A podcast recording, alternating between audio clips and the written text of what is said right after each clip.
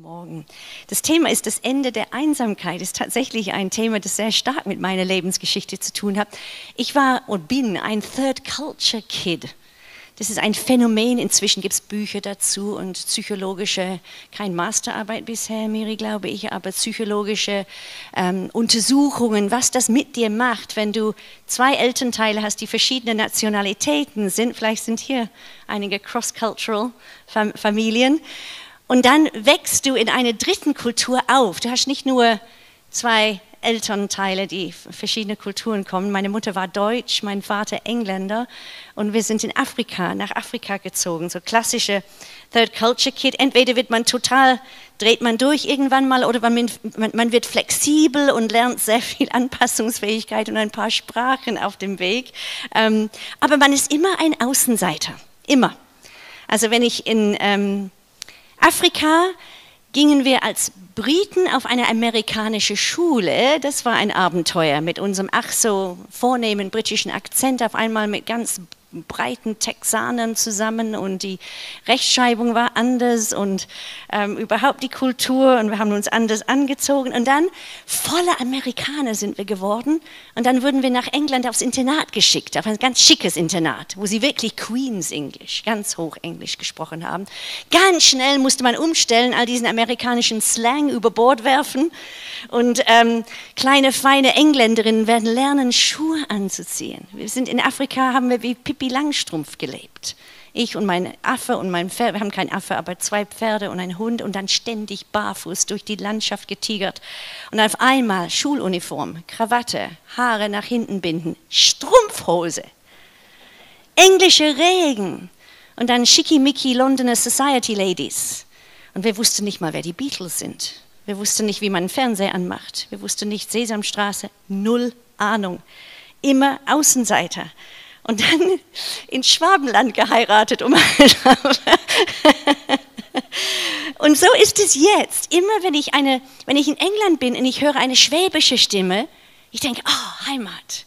Wir waren mal mitten in Jerusalem, bei der Intifada waren keine Touristen da, wir waren die Einzigen und sind auf der äh, Via ähm, Dolorosa gelaufen, völlig leer und da kommt eine Truppe von Jugendlichen, haben breites Schwäbisch gesprochen. Ah, Heimat, das war ein Elbler, auch noch. Und die kannten uns. Hey, Herr, Herr Vollkommer, mitten in Jerusalem. Wenn ich in, ähm, hier bin und ich höre eine englische Stimme, where do you come from? Stück Heimat. Irgendwo landet man zwischen allen Stühlen. Aber wisst ihr was? Ich habe in meinem Leben festgestellt, dass wir alle Third Culture Kids sind. Wir sind alle ein bisschen entfremdet, heimatlos. Im Laufe des Lebens auch wenn ich Menschen kennengelernt habe, die bodenständig, die in dem gleichen Ort nach 60 Jahren leben, wo sie geboren sind, manchmal im gleichen Haus, im Dorf, im Schwabenland, manchmal lebst du in deinem Elternhaus. Früher war ich so neidisch, ich dachte, Mann, oder du gehst in die gleiche Gemeinde, wo deine Oma und Opa gegangen sind. Heimat, Beständigkeit. Aber inzwischen habe ich festgestellt, da steckt ein Stück Einsamkeit. Jetzt sind wir gleich beim Thema, das Ende der Einsamkeit in uns allen drin. Wir sind alle irgendwie entwurzelt. Das Gefühl, übersehen zu sein. Einsamkeit kommt durch Trauer, durch Verlust. Ich habe einen sehr geliebten Papa vor zwei Jahren. Nächste Woche wird der zweite Jahrestag seines Todes. Es ist wie wenn es gestern gewesen wäre. Immer noch das Gefühl, verwaist zu sein, sehr, sehr enge Beziehung zu ihm. Verlust, das Gefühl, übersehen zu sein. Das Gefühl, dass das Glück an dir vorbeigezogen ist. Wäre vielleicht, wenn ich da studiert hätte, wenn ich in die Mission gegangen wäre, ich da, dann vielleicht hätte ich da einen Partner gefunden oder einen anderen gefunden. Oder wenn ich das gemacht hätte oder wenn ich früher geheiratet hätte, vielleicht hätte ich dann Kinder kriegen können. Also alles, wenn, wenn, wenn ich hätte. Kennt ihr das? Diese Gedanken, die manchmal kommen, war das richtig, diese eine Chance auf Leben. Gestern habe ich in einem ähm, Autorentutorial gehört von einer Frau, die eine ganz begabte Autorin war, hat Selbstmord begangen mit 30, weil sie nicht mit dem Gedanken zurechtkam, es hätte vielleicht ein anderes Leben gegeben für mich. Ich habe nur dieses eine Leben, aber wenn ich das und ich hätte gerne reisen wollen, ich hätte gerne heiraten wollen, ich hätte gerne was auch immer. Wenn nur das Gefühl, entwurzelt zu sein, auch mitten in einer Gemeinschaft, auch als Christ, auch wenn man das Gefühl hat, eigentlich dürfte es nicht sein. Wo ist dieses Heimat? Wir sind alle Third Culture Kids, wir sind alle in einem, irgendeine fremde Umgebung, die nicht ganz passt. C.S. Lewis hat gesagt, wenn es eine Sehnsucht gibt in deinem Herzen, um dich herum ist keine Lösung drauf keine Erfüllung für diese Sehnsucht, dann ist ein starker Hinweis dafür, dass du für eine andere Welt geschaffen wurdest. Wenn es einen Hunger gibt in deinem Herzen, der nicht gestillt wird. Und da schlägt das Evangelium natürlich voll ein. Und deshalb wollen wir das ähm, anschauen, weil wir, wir auch wissen, du kannst alles haben im Leben. Siehe Hollywood, siehe Harry und Meghan unsere lieben Königlichen, die alles hatten, immer noch unzufrieden. Ich als Queen-Fan, mich ärgert die Geschichte so richtig. Und, ähm, und trotzdem das Gefühl, irgendwas wird mir vorenthalten. Selbst vor dem Sündenfall hat Eva, ist auf diese Falle eingefallen. Dieser eine Baum wird uns vorenthalten. Wie unfair ist denn das? Die hatten nicht mal gesündigt. So stark ist der Drang. Ich muss alles haben. Das gibt auch zu denken. Ähm, dieses automatische Gefühl, mir fehlt etwas, ich bin nicht vollständig. So ging es wirklich eine Frau mit gutem Grund. Und ihre Geschichte wollen wir kurz an, anfangen anschauen heute Morgen. Und die finden wir in Johannes 20, sehr bekannte Geschichte. Ich sage nichts Neues heute Morgen, das wisst ihr alles, aber diese Geschichten werden nie alt. Die sind wirklich Nahrung für die Seele. Maria aber stand draußen bei der Gruft. Wir sind in Johannes 20, Vers 11. Für die, die ihre Bibel dabei haben und falls nicht, einfach zuhören und auch äh, die im Livestream. Gell? Guten Morgen auch von mir. Vergessen euch zu begrüßen. Als sie nun weinte, beugte sie sich vornüber in die Gruft und siehe zwei Engel in weißen Kleidern da sitzen, einen bei dem Haupt und einen bei den Füßen, wo der Leib Jesu gelegen hatte. Und jene sagte zu ihr, Frau, was weinst du? Ich finde es eines der schönsten Fragen in der Bibel. Frau, was weinst du? Sie spricht zu ihnen, weil sie meinen Herrn weggenommen und ich nicht weiß, wo sie ihn hingelegt haben. Als sie dies gesagt hatte, wandte sie sich zurück und sieht Jesus dastehen und sie wusste nicht, dass es Jesus war. Jesus spricht zu ihr, Frau, was weinst du? Wen suchst du? In der Meinung, es sei der Gärtner, spricht sie zu ihm, Herr, wenn du ihn weggetragen hast, sag mir, wo du ihn hingelegt hast. Und dann spricht er ihren Namen Maria und sie wendet sich zu ihm und spricht zu ihm auf Hebräisch Rabuni, das heißt Lehre rühr mich nicht an, sagt Jesus zu ihr, und dann geh aber zu meinen Brüdern, verkünde den Jüngern, dass du den Herrn gesehen hast und was er gesagt hat. Steckt so viel drin in dieser einsame, dieser Geschichte der Einsamkeit. Maria, mehr als alle anderen, Maria Magdalena, die war ah, Ground Zero ihr Leben. Tiefer konnte man nicht fallen, einsamer konnte man nicht sein eine Frau, Dämonen besessen, eine Sünderin. Ähm, sie hatte eine Sache erkannt, als Jesus sie befreit hat und in seine Nachfolger gerufen hat. Der eigentliche Grund für unsere Einsamkeit sind nicht unsere Umstände, nicht einmal Corona, nicht die ganzen Widrigkeiten, mit denen wir es jetzt zu tun haben. Die Bibel macht kein Hehl draus. Der einzige Grund, das einzige, was dich trennen kann von Heimat, ist ganz einfach Sünde. Dieses eine Wort, das so unbeliebt ist, auch in vielen Kirchen nicht mehr äh, gerne genannt wird. Sünde trennt von Gott. Mein eigentliches Heimweh ist nicht nach dem Papa, den ich verloren habe, nicht nach Freundschaften, die in die Brüche gegangen sind, nicht nach einer irdischen Heimat. Jede Sehnsucht in unserem Herzen ist letztlich eine Sehnsucht nach dem Papa, nach dem Vater, der uns geschaffen hat. Ein Heimweh nach dem Garten Eden, ein Heimweh nach den Zuständen, in denen der Mensch in vollkommener Harmonie mit Gott gelebt hat. Wir sind getrennt. Das macht einsam. Auch ganz praktisch. Ähm, Sünde ist nicht, dass ich jemand ermordet haben muss, das wisst ihr, oder Ehebruch oder Stehlen oder Klauen. Sünde ist alles, was mich irgendwie dazu bringt, mich um mich selber zu drehen ein Dauerproblem für ähm, uns Menschen, die wir in dieser Welt leben. und dann drüber nicht zu reflektieren. Ich glaube, das ist das Schlimme. Adam, das ähm, gesündigt hat, dass er diesen Trotzakt gegen Gott durchgeführt hat, war nicht das Schlimmste, sondern nachher, dass kein Einsicht da war. Ja, alles normal, okay, alle würden das machen. Die Frau, die du mir gegeben hast, die Schlange, die du in den Garten hineingelassen hast. Das ist so ein Bild für dein und mein Leben in Kleinformat. Ist, wenn wir nicht reflektieren über unser Verhalten, wenn wir unfähig sind, an andere mitzudenken, wenn wir anecken, wenn wir übertreiben, wenn wir Aufmerksamkeit auf uns ziehen wollen, Rechthaberei, sich immer durchsetzen wollen, mein Wille muss geschehen, meine Umgebung muss dafür sorgen, dass ich glücklich bin, meine Mitmenschen, ihr einziges Daseinsgrund ist, dass es mir gut geht, wer schaut nach mir, kennt ihr das alles? Murren, Wehleidigkeit, Undankbarkeit.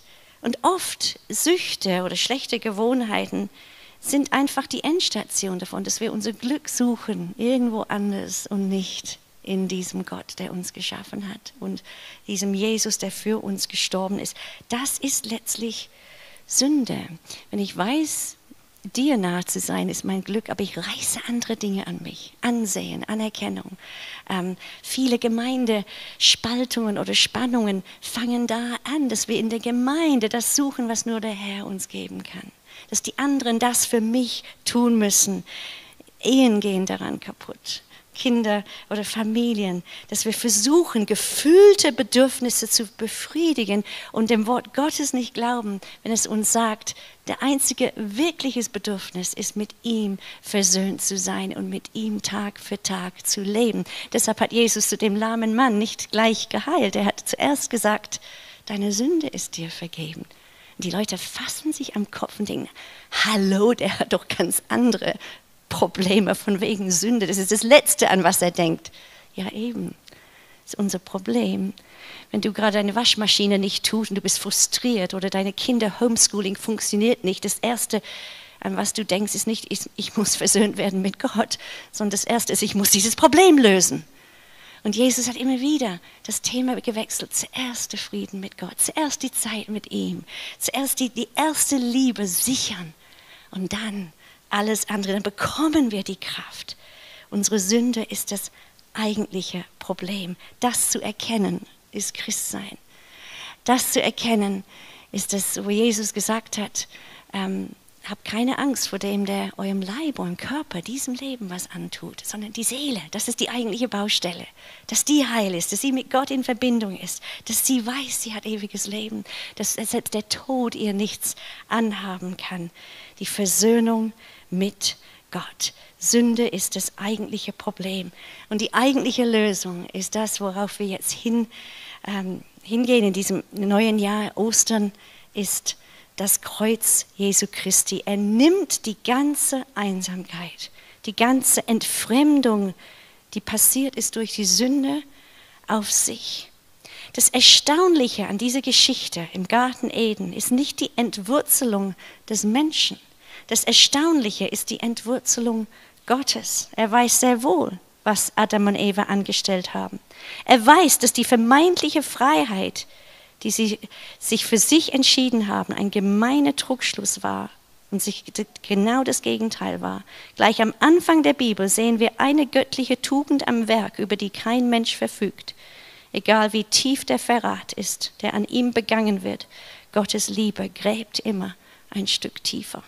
Das Wunder bei dem ganzen Geschehen ist nicht, dass der Mensch nach Gott sucht, sondern dass Gott nach dem Menschen sucht. Unerbittlich, unaufhörlich. Er näht Fälle für sie. Ähm, Blut fließt zum ersten Mal. Wie ein Fremdling im eigenen Land schlüpft Gott in die Rolle eines Geheimagenten, der geraubtes Gut zurückgewinnen will. Bald nach Adam und Evas Verbannung aus Eden sind göttliche Fußspuren auf dem von Disteln und Dornen übersäten Boden überall zu sehen. Er geht nicht mehr in der Kühle des Abends in seinen schönen Garten spazieren. Er stürzt in die dunkle Brühe eines postparadiesischen Zeitalters und macht sich auf die Suche nach seinen gefallenen Geschöpfen, Bühne frei für die unglaublichste Liebesgeschichte aller Zeiten. Ähm, als Jesus zu den äh, Emmaus-Jüngern gesagt hat, er hat alles erklärt, was über ihn stand in dem Gesetz, in den Propheten. Ich vermute, er fing an mit 1. Mose. ähm, Heilsgeschichte, startfrei, startklar für die Heilsgeschichte Gottes. Macht sich auf die Suche. Gottes Einsamkeit ist das Wunder in dieser Geschichte, dass er mehr Sehnsucht nach mir hat als ich in meinem Hochs und Tiefs, in Irrungen, Wirren und Achterbahnen meine Launen und meine äh, Gefühle, meine Empfindungen je nach ihm haben könnte. Das Wunder ist genug, um dich ein Leben lang emotional, seelisch, geistlich gesund zu machen, stabil zu machen, heil zu machen, um ein wunderbar sprühendes, sprudelndes Gemeindeleben zu ermöglichen, von denen, die zusammenkommen wie wir heute, um ihn zu loben, ihn zu preisen, die Dankbarkeit, von der Bastian vorhin gesprochen hat. Das ist Christsein, dass ich nicht drüber hinwegkomme, dass er mich liebt. Punkt. Und dass das, dieser Gedanke mich begleitet, auch in den dunkelsten, einsamsten Stunden.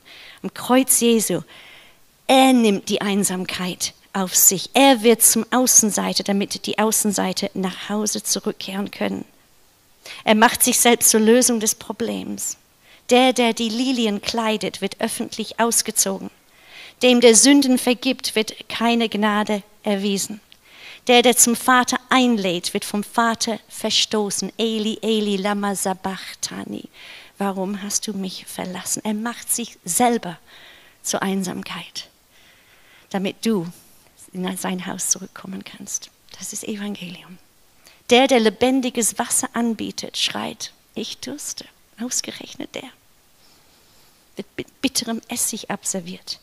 Der, der das Licht der Welt ist, wird von Finsternis umhüllt. Er nimmt das Schicksal auf sich, das mir in meinem verlorenen Zustand zugefallen wäre. Und lädt mich ein, zurückzukommen vom Vater. Und jetzt kommen wir zurück zu Maria. Er begegnet ihr, er kommt ihr entgegen, er wartet auf eine weinende Frau sie sucht nach seinem Leichnam. Und also ich, ich kann es mir nicht vorstellen, wie konnte sie ihn nicht erkennen? Ich würde es Jesus glatt zutrauen, dass er wirklich wie ein Gärtner aussah. Also wir kennen ihn mit der Bratpfanne in der Hand, wir kennen ihn mit dem Tuch, mit dem Eimer, mit dem gebrochenen Brot. Äh, wir kennen ihn mit dem Taschentuch in der Hand. Er wird alle Tränen abwischen am Ende. Ich kann ihn mir gut vorstellen mit einer Gießkanne in der Hand der, der gerade mit Gärtnerkittel, der, der gerade die Weltgeschichte in zwei geteilt hat, der seinen Feinden wirklich getrotzt hat, die Stirn geboten hat. Ich überlege mir, das war Pessach. Die ganze Stadt war im Aufruhr wegen dieser Kreuzigung. Und jetzt hat er eins und für alle Male am lebendigen Leib der Beweis dafür, dass er der Messias ist, der Sohn Gottes, dass seine Feinde Unrecht hatten und er Recht. Was würdest du machen? Pressekonferenz zusammenrufen. Hallo? City Changes, Stadtreformer, jetzt zeigen wir es denen. Jesus war eine andere Art von City Changer. Er hat nichts Besseres zu tun. Die ganze Welt, das war eine globale Zusammenkunft da in Jerusalem. Die ganze Welt war da versammelt auf dem Te Tempelberg. Was macht er? Läuft in einem Garten, vielleicht mit einer Gießkanne in der Hand und wartet auf eine trauernde Frau, die früher eine Hure war und Dämonen besessen. Das ist unser Gott. Das ist mega, mega unwiderstehlich. So einen will ich haben. Absolut. Das kann keine andere Religion anbieten. Und manchmal wir Christen, wir versuchen ihn auch zu was anderem zu machen. Zu jemandem, der uns Erfolg geben kann, der uns ähm, bedienen kann, der uns glücklich und erfolgreich und uns Gunst und Ansehen. Nein, er ist der, der Tränen abwischt. Da fängt es an. Und er fragt sie, tröstet sie eine einsame Frau, was meinst du? Vielleicht ist das eine Frage, die er hier jemandem stellt. Und dann, ganz einfach, letzter und wichtigster Punkt, keine große Therapiestunde hier, keine große Lastwagen von Therapeuten und Seelsorge und wir klären das mit dir. Er sendet sie, tröstet sie, sendet sie, tröstet dich, sendet dich. Die Begegnung mit Gott, die Versöhnung mit Gott, diese versöhnenden, tröstlichen Begegnungen, die wir auch in unserem Alltag mit ihm erleben dürfen, in seinem Wort, im Gebet, im Gottesdienst wie heute Morgen. Diese Texte, Hammertexte haben wir gesungen heute Morgen. Die sind dazu da, damit wir aufstehen, den Staub abschütteln und dann raus. Für Jesus sind Lockdowns überhaupt kein Problem, haben wir es gehört vorhin. Ähm, was, was hast du gesagt? Er wird, das habe ich aufgeschrieben. Ähm, uh, Waymaker, you never step working. Jesus hat nichts runtergefahren. Das ist der Satz, mit dem ich nach Hause gehe heute. Vielen Dank. Jesus hat nichts runtergefahren. Er konnte sogar durch die Wand gehen. Gell? Die Jünger waren auf Lockdown, mit gutem Grund. Nicht, nicht, weil sie Angst hatten vor Corona-Polizei oder für den Gesundheitsamt, sondern die, ihr Leben war wirklich in Gefahr. Für Jesus war es kein Problem. Er stand auf einmal mitten unter ihnen, ausgesandt. Nicht, weil er ein Gespenst war, sondern weil die Mauer ein Gespenst war. Er war die Realität, er war die Wirklichkeit. Ihm ist kein Problem. Er ist derselbe, gestern, heute, in aller Ewigkeit. Sein Mandat hat sich nicht geändert. Geht hinaus in alle Welt, predigt das Evangelium, Livestream, Kameras, guter Anfang. Und ähm, in, äh, wie wir von Miri gehört haben, das Gebet, wie, wie kann ich trotzdem meinem Umgeben, meinem Umfeld ein Zeugnis sein? Erst recht. Das ist das Motto für Christen. Wenn irgendwas uns in den Weg gelegt wird, das menschlich unmöglich aussehen, dann sagen wir, und erst recht. Wie finden wir neue Wege? Sie wird hinausgesandt. Sie wird die erste Evangelistin, diese Maria, die erste Verkündigerin und muss den Jungs sagen, die ein bisschen länger gebraucht haben und die Dinge zu kapieren, dass der Herr wirklich auferstanden ist. Die haben sie ja auch nicht geglaubt. Jesus nimmt eine weinende Frau um rauszugehen und zu verkündigen. Corona kann uns sehr ein paar Tipps einfach, ein paar praktische Ermutigungen von mir. Corona kann, wenn, wenn ich ein Wort nehme, das meine, meine Gefühle manchmal in den letzten Wochen zusammenfasst, wäre es einfach das Wort müde. Müde. So anstrengend, nichts planen zu können. Als Gemeinde keine Pläne machen zu können, nicht zu wissen, ob das was, wofür man sich investiert und sich einsetzt, ob das überhaupt was bringt besorgt um Menschen, das ist auch ein Wort, die krank werden oder die unter den Vorschriften leiden, ihre finanzielle Verluste oder Existenzängste oder ähm, Gesundheitsängste. All die Ängste, die in der Gegend, in der Luft hängen, diese bedrückende Atmosphäre, das spricht zu unseren Kernkompetenzen als Christen. Wir leben von einer anderen Welt her. Haben wir auch gesungen vorhin. Menschen sind unsere Aufgabe. Wie können wir Menschen erreichen, wenn der Kontakt gesperrt ist? Gott sei Dank fürs Internet und das Telefon. Gibt es, es gibt wirklich eine Gefahr. Eine Gemeinde geht nie ein wegen Umstände von außen. Eine Gemeinde kann nur von innen zersetzt werden und zerstört werden. Deshalb ist es nicht verwunderlich, dass in den Ländern, wo Christen verfolgt sind, die Gemeinden am meisten aufblühen weil sie in sich stark sind. Möchte ich euch auch ermutigen. Es ist die Chance für die Gemeinde. Wir kämpfen, stehen auf gegen die Trägheit, die manchmal uns überkommt, gegen die Spannungen, gegen die Unsicherheiten ähm, und sehen unsere Chance. Gerade für solche Zeiten ist das Evangelium absolute Volltreffer. Gott fragt nie, was könntest du, was machen die anderen, sondern was ist bei dir in deiner Hand? Mose, was hast du in der Hand? Ähm, womit kann ich jetzt arbeiten? Stellst du das zur Verfügung für den Herrn, was du in der Hand hast? Die, die jetzt Livestream angemacht haben, die, die hier sind, ihr habt schon ein Zeichen gesetzt. Wir machen uns auf, wir gehen weiter, wir bauen Gemeinde, wir verändern unsere Stadt. Wir ähm, lasst uns nicht aufhalten Haltet es vor lauter Freude, meine Brüder, wenn ihr in mancherlei Versuchung geratet. Jakobus 1, 2, viele dieser Bibelstellen leben richtig auf. Ähm, schwierige Zeiten sind kein Ausnahmezustand für Christen, wenn man das global betrachtet oder ähm, kirchengeschichtlich völlig normal. Die wenigsten Christen global oder ähm, ähm, kirchengeschichtlich gesehen haben in guten Zeiten gelebt. Ähm, ich, ich, durfte für SCM ein Kapitel schreiben über äh, Glauben in schweren Zeiten für Corona. Ich habe gesagt, eigentlich sind die Zeiten nicht schwer, sie sind normal geworden für Christen. Und das ist unsere Chance, seine Stimme zu hören, was weinst du und dann ausge, rausgesandt zu werden. Es ist ein nüchterner Weckruf Jetzt kommt es drauf an. Jetzt zeigt sich, wie echt all die Sprüche sind, die wir immer klopfen in unseren Lobpreiszeiten. Und I surrender, ich gebe dir alles hin. Ja, wirklich? Liebevoll die Frage. Auch zu stellen. Wir haben eine Marktlücke hier wie nie zuvor, gerade weil wir in einer anderen Welt zu Hause sind. Diese Welt muss uns nicht mehr glücklich machen. Wir haben unser Glück in ihm gefunden.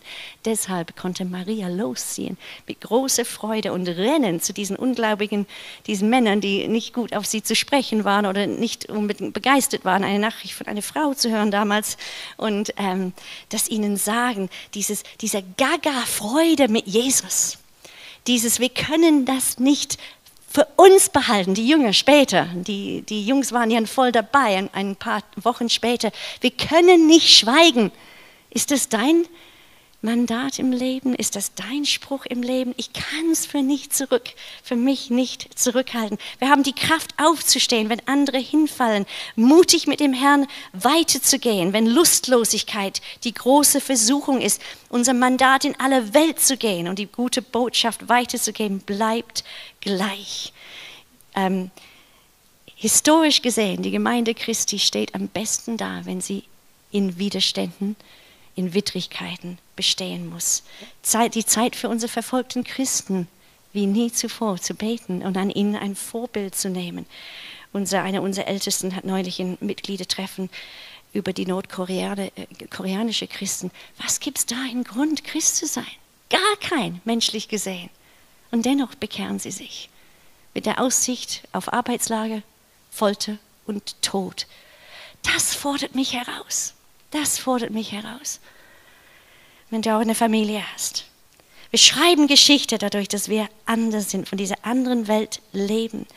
Und das Tolle ist, wenn man wirklich voll ist mit dem Wort Gottes, macht es auch zu einem Neujahrsvorsatz, gell, die Bibel zu lesen und zu lesen und eine Freude dran zu haben, dich verändern zu lassen, gestalten zu lassen.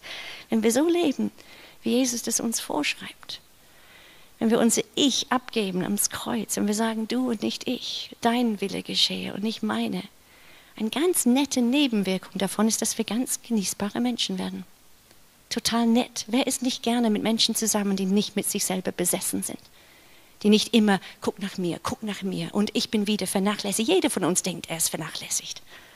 Und stattdessen, ich gucke nach dir und nach den anderen. Wer ist nicht gerne mit Menschen, die sich selber nicht furchtbar ernst nehmen? Die Spaß verstehen. Da, gibt Fröhlichkeit. Es ist so toll, alles möglich, was Jesus uns sagt. Ich denke, Mann, zwei Fliegen mit einer Klappe. Da werden Leute auch nett dabei. Vielleicht freundschaftsfähig, familienfähig. Auch je mehr du dein Leben aufgibst, desto mehr strahlt sein Leben durch dich. Sag den Mädels immer, dann kannst du deine Schminke verkaufen, brauchst keine Schminke mehr, weil Jesus durch dich strahlt. Junge Männer, Jesus durch dich strahlt, macht dich attraktiv. Heiratsfähig, aber auch singlefähig.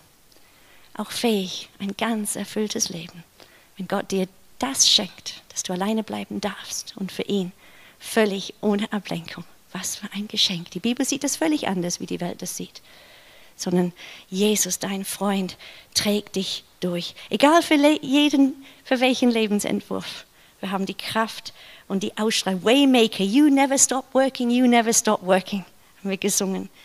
Corona bringen nicht, bringt nicht neue Probleme hervor, die bringen das zum Vorschein, was da ist. Und so möchte ich euch jetzt einfach als letzter Punkt ermutigen, raus mit der Sprache, raus mit dem Evangelium dem lebendigen Herrn immer wieder begegnen, immer wieder seine Fragen, seine, seine Liebe, seine Fürsorge immer wieder mit diesem Gedanken, er sucht mehr nach dir, als du nach ihm suchst.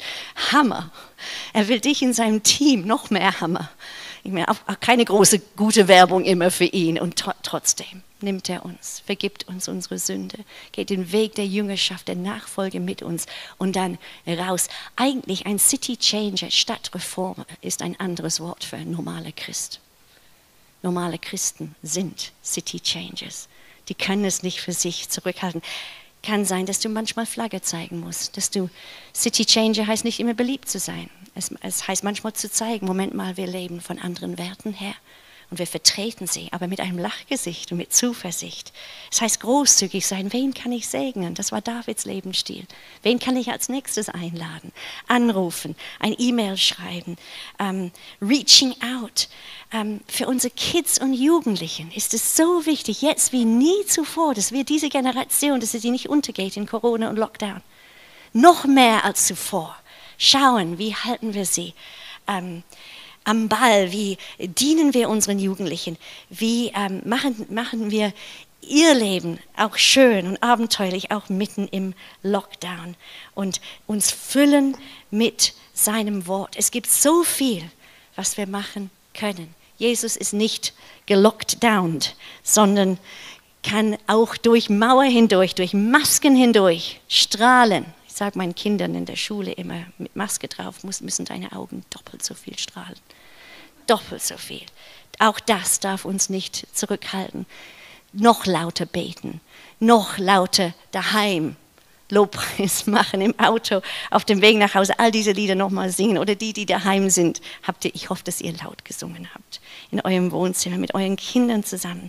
Unsere Entschlossenheit mit allen Mitteln, die uns zur Verfügung stehen, diese Botschaft rauszuhauen in die Welt, zu erzählen, es gibt eine andere Welt, es gibt einen Vater, der auf dich wartet, der dich lieb hat, dich an sein Herz drücken möchte und dich dann verwandeln in sein Ebenbild. Das ist Gemeinde. Kleine Außenstationen, kleine Filialen vom Himmel auf der Erde, aber in Pilgerschaft. Wehe uns, wenn wir versuchen, diese Filialen zu unser Glück zu machen, unsere Endstation zu machen. Die sind kleine Stationen auf der Pilgerschaft in den Himmel, wo dann irgendwann mal diese wunderbare Zeit kommt, wenn wir ihn von Angesicht zu Angesicht sehen. Wir werden denken, Mann, wenn ich das gewusst hätte, dass es so herrlich ist, und er wird sagen, naja, in der Bibel stand es schon, hätte es mehr drin lesen müssen. Wir dürfen ein bisschen spickeln. Als ich so äh, ähm, am Boden zerstört war nach dem Verlust meines Vaters, dann kamen auch alle anderen. Ich weiß nicht, ob es euch so geht. Wenn irgendein Verlust da ist im Leben, Trauer, dann kommen alle anderen Verluste hoch. Von der Kindheit, meine Mutter starb vor 32 Jahren, auf einmal kam die ganze Trauer wieder hoch. Wusste ich weder ein noch aus vor lauter Trauer. Und ich habe zu meiner Schwester mal in, Spaß gesagt, halb im Spaß. Wieso lässt der Herr nicht so? Was, macht, was machen die jetzt, unsere Eltern? Wieso können wir nicht einfach wenigstens spickeln und sehen, was die machen und dass es ihnen gut geht und so? Und meine Schwester sagte mir was Interessantes. Du, wenn du eine Sekunde lang spickeln könntest, du wärst für hier nichts mehr zu Nütze. Du wärst so verzerrt mit Sehnsucht und so komplett verdorben für irgendwas auf dieser Welt. Du, du, du würdest gleich mitgehen. Petrus auf dem Berg, lass uns Hütten bauen. Er, er wollte nicht mehr zurück. Simeon schaut den Christus an und sagt, ich habe dein Heil gesehen, jetzt kannst du mich nehmen. Diese Welt hat nichts mehr für mich übrig. Paulus hat gesagt, ihm ging es auch so. Viel Liebe würde ich abscheiden bei Christus sein, aber weil es noch Arbeit zu tun gibt, runter vom Berg, ab in die Stadt, zurück zum Arbeitsplatz, zur Masterarbeit, zum Lernen in die Schule und leuchten, was das Zeug nur hält. Für Jesus weil wir schon jetzt einen Fuß im Himmel haben und vom Himmel aus unser kleines Umfeld verändern können. Halleluja. Der Lobpreisteam darf nach vorne kommen, während ich einfach gerne für euch beten möchte und für mich und für alle, die uns anvertraut sind in dieser Zeit. Herr, wir danken dir. Heute, morgen, gestern der gleiche. Dein Plan hat sich nicht geändert, dein Charakter hat sich nicht geändert, dein Wort hat sich nicht geändert. Wir glauben, hilf du unser Unglauben, Herr. Und lass diese sprudelnde Freude, die die Frau am Brunnen erlebt hat, die Maria Magdalene erlebt hat, das Brennen im Herzen von den Emmaus-Jüngern, das Staunen von einem Petrus. Und egal wer dir begegnet ist, die gingen irgendwie ganz anders wieder davon. Haben einen Duft vom Himmel, einen Hauch vom Himmel im Herzen gehabt. Und dass auch dein Wille geschehe, wie im Himmel, so auf Erden. Das ist unser Gebet, Herr. Und ich bitte dich, dass du jeden hier diesen, in diese einfache neue Spritze von Freude und Fröhlichkeit in dir, Glück in dir schenkst. Auch wenn das Gehalt unsicher ist, es, auch wenn die Arbeitsstelle Kurzarbeit oder überhaupt bedroht ist, auch wenn die Kinder nerven, weil sie so viel zu Hause sein müssen, auch wenn die Zukunft ungewiss ist, auch wenn Krankheit droht, Herr. Dass in dem allen hast du uns zu Überwindern gemacht, weil wir von einer anderen Welt, weil unsere Bürgerschaft im Himmel ist weil wir keine Third Culture Kids ähm, sind, sondern ein Culture Kids, Kultur des Reiches Gottes und bei dir zu Hause sind. Wir danken dir dafür. Und ich bitte dich, dass du diese Gemeinde mächtig segnest in diesem neuen Jahr, dass dieser Raum gefüllt wird, dass ähm, Livestream eingeschaltet wird, dass es einen Zuwachs gibt, dass dein Same ausgeht in Stuttgart, in der ganzen Gegend, dass Menschen gewonnen werden für dich und hier ihre Heimat finden, Herr, unter deinem, deinen Leuten, unter deinem Wort, in deiner Gemeinschaft. Ich danke dir dafür, dass viele gewonnen werden in diesem neuen Jahr. Danke, Jesus. Segne uns, segne diesen Tag, segne diese Gemeinde.